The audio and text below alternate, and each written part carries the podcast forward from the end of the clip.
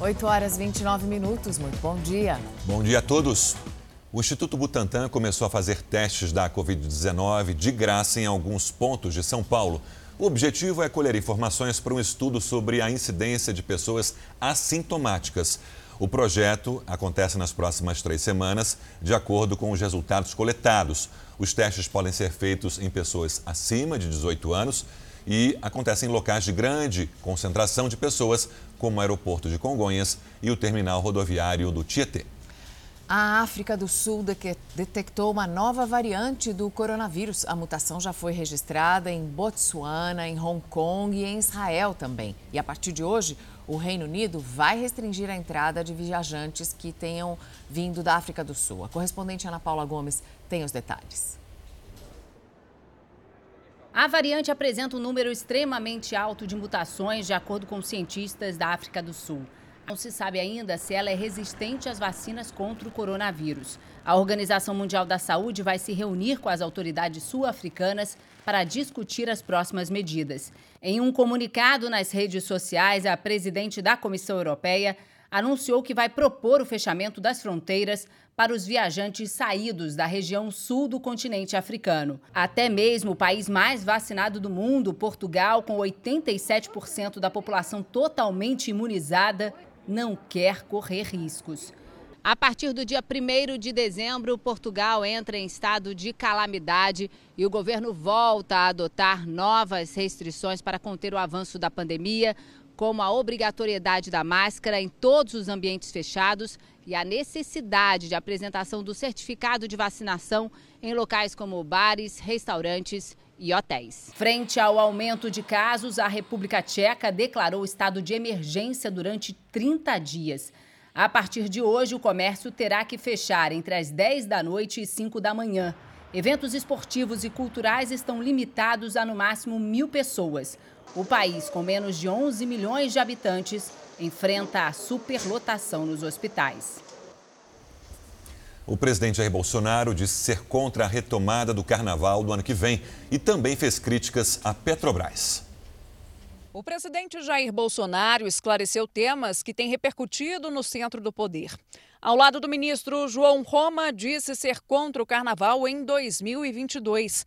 E na tradicional live de quinta-feira, a segunda que ele participou no dia, tentou justificar a alta dos combustíveis. Quando investidores fogem, né, isso tem reflexo no preço do dólar. Então o pessoal quer que eu baixe o dólar na canetada que tem reflexo no preço do combustível. E falou sobre investimentos. A Petrobras está anunciando aí um mega investimento ao longo do, dos próximos quatro anos. Vou falar só de um importante aqui. 6 bilhões de reais para terminar a refinaria Abreu e Lima. Finalmente. Tá? É, então, você deve se lembrar, no passado, aquele cara que pensa no povo, né? Mais cedo, no Ministério da Justiça, o presidente entregou equipamentos para policiais que atuam nas fronteiras e depois seguiu para mais uma cerimônia militar. Em entrevista a uma rádio, Bolsonaro disse não entender por que o senador Davi Alcolumbre, presidente da Comissão de Constituição e Justiça do Senado, demorou quatro meses para marcar a sabatina de André Mendonça. Não entendo até hoje por que dessa demora. É, a, a média nos últimos anos é 20 dias para se sabatinar. Nós aqui estamos trabalhando, fazendo o máximo possível para que, para que o senhor André Mendonça, pastor evangélico, né, advogado, jurista, ex-ministro da Advocacia Geral da União, ex-ministro da Justiça, realmente vá para o Supremo Tribunal Federal. No Congresso, os parlamentares aprovaram por unanimidade o texto base da medida provisória que cria o Auxílio Brasil. Os deputados decidiram alterar a faixa de extrema pobreza e de pobreza no país. A faixa de extrema pobreza, que era de quem recebia 89 reais, agora vai para 105 reais. A faixa de pobreza, que era de 178 reais, mudou para 210 reais. Com essas alterações, a ideia é que o Auxílio Brasil atenda 20 milhões de famílias que eu retirei do texto a limitação de cinco beneficiários por família. Então não existe mais essa limitação. A MP tem que ser aprovada no Senado até o dia 7 de dezembro para não perder a validade. Enquanto alguns partidos enfrentam impasses, o PMDB, aliás, o MDB, já tem o um nome para disputa para a presidência da República no ano que vem.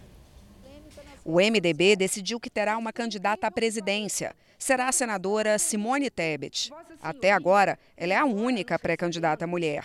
O anúncio foi feito pelo presidente do partido, Baleia Rossi. O martelo vai ser batido na convenção da legenda no início de dezembro. Já o Podemos, de Sérgio Moro, filiou o general Santos Cruz, ex-ministro da Secretaria de Governo do presidente Bolsonaro, que deve sair candidato ao Senado pelo partido. O objetivo do nosso projeto é também trazer pessoas boas, de grande qualidade e credibilidade, para construir esse projeto para o Brasil. Já o ex-ministro da Saúde, Luiz Henrique Mandetta, apareceu no noticiário de duas maneiras. Primeiro, Luciano Bivar, presidente do União Brasil, partido que será formado pela fusão entre o DEM e o PSL, disse que ele havia desistido de uma candidatura para concorrer a um cargo em Mato Grosso do Sul. A informação foi desmentida por Mandetta, que afirmou continuar no páreo. O presidente do Senado, Rodrigo Pacheco, reafirmou que vai disputar a presidência pelo PSD. O anúncio já havia sido feito antes pelo presidente da sigla, Gilberto Kassab. No PSDB, o impasse continua. Até agora, o partido não decidiu quando vai concluir as prévias para definir quem será o candidato tucano à presidência. Mas um aplicativo está sendo testado. Os candidatos entre os tucanos são os governadores João Dória, de São Paulo, Eduardo Leite, do Rio Grande do Sul, além do ex-senador Arthur Virgílio. Se houver a confirmação por parte da empresa eh, e não houver nenhum agente externo né, que o impeça, as eleições estarão confirmadas, estarão realizadas até o domingo. E os presidentes do Senado e da Câmara, Rodrigo Pacheco e Arthur Lira, insistem no orçamento secreto Continuamos em Brasília com a Vanessa Lima. Vanessa, muito bom dia. Qual foi a atitude que os dois tomaram? Bom dia. Eles pediram que a ministra Rosa Weber, do Supremo Tribunal Federal, volte atrás na decisão de suspender as chamadas emendas de relator. Os congressistas alegam que o assunto não deveria ser tema de judicialização. A ministra Rosa Weber determinou a suspensão das chamadas emendas a pedido de partidos políticos. Os partidos apontaram que o problema da emenda do relator é que os recursos estão destinados sem que aponte quem destinou as verbas para os seus seus domicílios eleitorais. Sérgio, Mariana. Obrigado, Vanessa. Em novos áudios obtidos com exclusividade pelo jornalismo da Record TV, o padre Robson de Oliveira afirma estar preocupado com as investigações da polícia. Ele teme que as pessoas próximas a ele sejam convocadas para prestar depoimento. Entre elas estão o ex-funcionário da Associação Filhos do Pai Eterno e o arcebispo de Goiânia. A reportagem é de Paulo Henrique Santos. Em trechos inéditos da conversa, Padre Robson de Oliveira demonstra receio de pessoas próximas a ele serem convocadas para prestar depoimento à polícia. Entre elas, Dom Washington Cruz, arcebispo de Goiânia. Agora, criar uma ata para depois o Bento ser chamado lá. Ele nem sabe o que, que é. É, o Zanã ser chamado lá, o próprio Dom Washington ser chamado lá. Não. E não souber explicar isso, e ainda chegar assim e falar, é, não, mas é o Padre Robson que mandava em tudo. É. Aí é que me põe na a situação gente pedia, de... Ele só pedia, a gente assinava. É, a gente assinava documento. Na reunião, que durou quase uma hora e foi gravada pelo próprio padre, estavam advogados e ex-funcionários da Associação Filhos do Pai Eterno, a FIP. Padre Robson revela uma preocupação especial com Anderson Reiner, ex-funcionário da FIP. Anderson chegou a ser denunciado pelo Ministério Público de Goiás como sendo um dos laranjas do suposto esquema criminoso montado pelo religioso. Estou com medo do Anderson estar tá conversando demais com essas pessoas. Uma hora esses negócios vão aparecer de forma criminal, criminosa, por causa do excesso de laço que ele está dando de conversa. Ele está falando demais isso. Ele está conversando isso com essa noiva que a gente não sabe se vai durar muito tempo, depois separa, vira inimigo, e aí começa. Depois quem vai pagar a conta disso? A preocupação não é por acaso. Entre os documentos apreendidos pelos investigadores está esta carta, de 104 páginas. Se trata de uma confissão religiosa que Anderson escreveu para o padre Robson, em julho do ano passado. Em um dos trechos, ele diz: uma rede infindável de corrupção, mentiras, negócios mal feitos, prejuízos, roubos. Tudo isso constatado e relatado pelo senhor a mim. Quanto mais eu estudava e pesquisava, mais sujeira aparecia e resolvia. E onde estava e onde estive? Do seu lado, o tempo todo. Como é que eu posso ter uma pessoa perigosa que pensa dessa maneira, que escreve aquelas merda que escreveu? Ele me compromete a cada merda que ele faz. A carta foi escrita um mês antes da operação que apreendeu documentos na casa dos investigados e em endereços ligados à FIP. Hoje, Anderson também é alvo de um pedido de prisão feito pela Polícia Federal, ao lado de Padre Robson e outras três pessoas. A decisão está com o Superior Tribunal de Justiça. Foi o STJ que, em maio, decidiu arquivar a investigação que apurava o suposto uso de dinheiro de fiéis para a compra de empresas, imóveis de luxo e fazendas. A defesa do religioso quer que, antes que seja analisado o novo pedido de prisão, a Justiça julgue a legalidade das provas. Os mesmos documentos que o padre parecia ter receio que fossem parar nas mãos dos investigadores. Não, Paulo, isso aí eu vou levar para incinerar. Não posso ficar pois sem é, não. aqui ó, é uma sessão. Trocar até a placa do meu computador. Esse Com medo do meu celular agora. A defesa do padre Robson de Oliveira disse que não vai comentar o conteúdo dos áudios mostrados na reportagem. A Arquidiocese de Goiânia informou desconhecer o material e afirma não ser alvo de investigação. Nós não conseguimos contato com Anderson Reiner, ex-funcionário da Associação Filhos do Pai Eterno. A Justiça de Goiás condenou pela quarta vez João de Deus. Somadas as penas, ele já está condenado a mais de 100 anos de prisão. Essa nova condenação é de 44 anos e 6 meses de prisão por quatro estupros. Duas das vítimas eram menores. De acordo com a Justiça, esses crimes aconteceram entre 2009 e 2018, durante o atendimento espiritual na cidade de Abadiânia. A Justiça também determinou um pagamento de indenização às vítimas. Essas indenizações variam de 20 a até 75 mil reais. João de Deus está em prisão domiciliar e nega os crimes.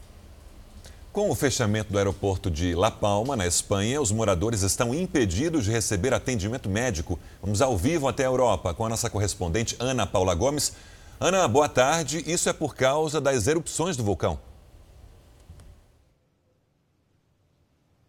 Bom dia, Sérgio Mariana, todo mundo que acompanha a gente aqui no Fala Brasil. Isso mesmo, né? A cinza atrapalha aí as operações no aeroporto de La Palma e vem causando problema de saúde pública ali na ilha. Lembrando que os hospitais da ilha não têm alguns atendimentos de urgência, como por exemplo fazer um cateterismo num paciente com infarto ou neurocirurgia ou até radioterapia, dificultando as operações de emergência, mas também a prevenção de doenças graves. Essa semana, por exemplo, um paciente com infarto teve que ser transportado dentro da ambulância em um barco até Tenerife, a maior ilha das Canárias, mas essa travessia demora cerca de três horas, o que, claro, prejudica e pode aí causar um problema grave para os pacientes que necessitam muitas vezes de um atendimento de emergência. O Cumbre Vieja já está aí com movimentos já há mais de dois meses. Esse despertar não tem data para terminar, segundo especialistas. E ontem um novo rio de lava desce aí do vulcão. Já são dezenas, deixando ainda mais em alerta os 80 mil moradores de La Palma, Sérgio e Mariana. Obrigada, Ana Paula. O dono de uma loja de aluguel de material para festa levou um prejuízo de mais de 15 mil reais em Belo Horizonte. Uma golpista se passou por um cliente, alugou mesas, cadeiras, até um freezer e depois desapareceu. A mulher ainda mandou uma mensagem irônica para o empresário. Com a flexibilização para a realização de eventos, Jefferson esperava lucrar com as festas de fim de ano. Mas a ação de uma quadrilha de golpistas acabou causando um prejuízo de mais de 15 mil reais. Há pouco tempo tinha investido, né? Hoje está calculando um prejuízo em torno de uns 16 mil reais. Uma mulher que se identificou como Viviane negociou com o empresário o aluguel de 25 conjuntos de cadeiras e mesas, um freezer e vasilhames para uma festa. O material foi entregue em uma casa em Ribeirão das Neves, na região metropolitana de Belo Horizonte, e seria recolhido no mesmo local. Mas no dia seguinte à entrega, ela enviou uma mensagem ao dono da loja e avisou que ele havia caído em um golpe. A golpista escreveu, aspas, já tô longe com seu material, palhaço, perdeu, bobo, fecha aspas. Não acreditei, não acreditei. Pelo fato da foto da pessoa, tá uma senhora mais de idade. Então, realmente eu não acreditei.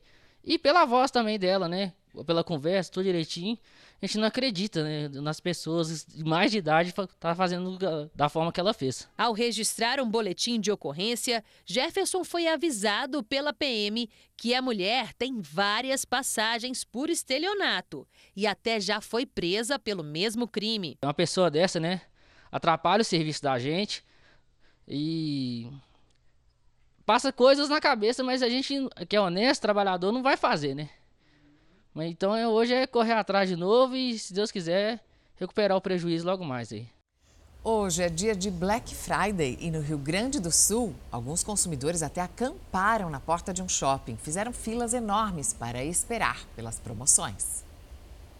Filas a perder de vista. A busca pelos descontos e promoções da Black Friday começou cedo na capital. A Francelle veio com familiares para garantir o primeiro lugar. A gente vem entre 15 pessoas, amigos, famílias, e a gente está procurando promoção já para o Natal, tá aí, né? E procurar promoção, desconto. O shopping está oferecendo 500 cupons de descontos com até 80% no valor dos produtos. O consumidor pode pagar 40 reais por um vale de 200 reais. Nem o mau tempo afastou os planos de quem deseja comprar na Black Friday. Os consumidores estão sentados em cadeiras de praia e também abrigados em guarda-sóis e capas de chuva, aguardando a abertura dos portões. O estacionamento será gratuito para todos os clientes nesta sexta. A segurança foi reforçada pela Brigada Militar e também pelos agentes que atuam no shopping. Os consumidores se revezam. Enquanto um descansa no carro, o outro garante o lugar da fila. Dormir mesmo, a maioria não dormiu. Aí a gente está dormindo entre o carro, cadeiras, almofadas, chão. A gente tentou barraca, não tinha. Aí a gente conseguiu as lonas com parentes que moram nas proximidades. E estamos aí. E nesta Black Friday tem muita gente fazendo compras pela internet para aproveitar os descontos, mas é preciso tomar muito cuidado. Sempre. Em meio a milhares de empresas que oferecem boas ofertas, existem também criminosos que se aproveitam desse momento de aquecimento nas vendas para aplicar golpes. Algumas dicas podem ajudar a fugir das armadilhas virtuais. Hoje é o grande dia, mas na semana da Black Friday, muitos produtos já entraram na promoção há alguns dias. É hora de ir às compras.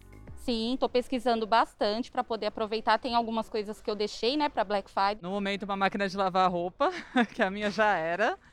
E o que assim puder gastar com o 13 terceiro, né? O Eduard quer aproveitar a Black Friday e, para isso, já vem pesquisando os preços. E, para não cair em armadilhas, ele toma alguns cuidados. Primeiro, eu procuro sempre site que eu sei que existe, que eu sei que, que, que, que de empresas idôneas. Alguns dos golpes mais comuns são aqueles envolvendo páginas falsas, que trazem ofertas com preços abaixo dos praticados no mercado. Nesses casos, vale a dica. Evitar comprar de sites que você nunca ouviu falar, que não tem referências. Pesquisem nesses sites junto a órgãos como o Procon, Reclame Aqui. Outra dica é não confiar em links que chegam através das redes sociais. Muitos levam a perfis falsos, que têm o objetivo de roubar informações sigilosas das vítimas no momento da compra. Um crime conhecido como phishing. Se questiona muito sobre o fornecimento de informações. Né? Então, por que, que um determinado site está pedindo para eu fornecer a senha do meu cartão de crédito ou a senha do meu e-mail? Segundo dados de uma empresa de monitoramento de riscos digitais na internet, no terceiro trimestre de 2021, houve um aumento de mais de 80% nos ataques de phishing em relação ao trimestre anterior. Aumento que pode ser explicado pela proximidade da Black Friday, a exemplo do que ocorreu em 2020. Perto da Black Friday, o aumento desses golpes foi de cerca de 36% em comparação com o mesmo período de 2019. Na sexta-feira do evento, o aumento foi ainda maior, 74,21%. Nas ruas, não é difícil encontrar pessoas que já foram vítimas dos criminosos virtuais. Era tudo bem montado, era um site muito bom pelo Instagram e quando eu fui retirar o produto, ele não existia. Comprei um celular pela internet e nunca chegou. Nessa Black Friday, o grande desafio das empresas de comércio eletrônico é mostrar eficiência e pontualidade na entrega dos produtos. Para isso, precisam contar com os serviços de uma empresa de inteligência logística. Nós atuamos com mais de 500 clientes de diversos locais do Brasil. Hoje nós temos mais de 30 transportadores com mais de 35 serviços de entrega que nos atendem. A empresa espera entregar mais de 500 mil encomendas como essas durante a Black Friday. E não é só aqui para São Paulo, não, para diversas regiões do país. Daqui, as encomendas vão parar naquela esteira, onde elas são preparadas e etiquetadas com a melhor rota possível para que elas consigam chegar de forma mais rápida e segura na casa do consumidor. Para algumas capitais, como São Paulo, o produto comprado até esta sexta-feira da Black Friday pode chegar em até três dias. Aí é só aproveitar aquele produto tão desejado adquirido com um bom desconto. Os Estados Unidos criaram um escritório específico para estudar objetos voadores não identificados, os chamados OVNIs. Mas a preocupação real do governo não é com extraterrestres, e sim com espiões internacionais. A correspondente Luciana Camargo explica pra gente. Quantas vezes você olhou para o céu e se perguntou: Objetos voadores não identificados existem mesmo? No primeiro semestre desse ano, os Estados Unidos reconheceram pela primeira vez que não sabem tudo o que se passa no céu. E o Pentágono confirmou que um vídeo de um OVNI era verdadeiro. Desde a Segunda Guerra Mundial, os relatos de pilotos da Marinha Americana sobre fenômenos inexplicáveis estavam sendo dispensados. Os militares não podiam nem tocar no assunto. Agora, em meio ao avanço tecnológico de nações como China e Rússia, os Estados Unidos decidiram manter os olhos bem abertos. Por isso, o Pentágono acaba de anunciar um novo escritório para coletar e analisar informações sobre o que eles chamam de fenômeno aéreo não identificado.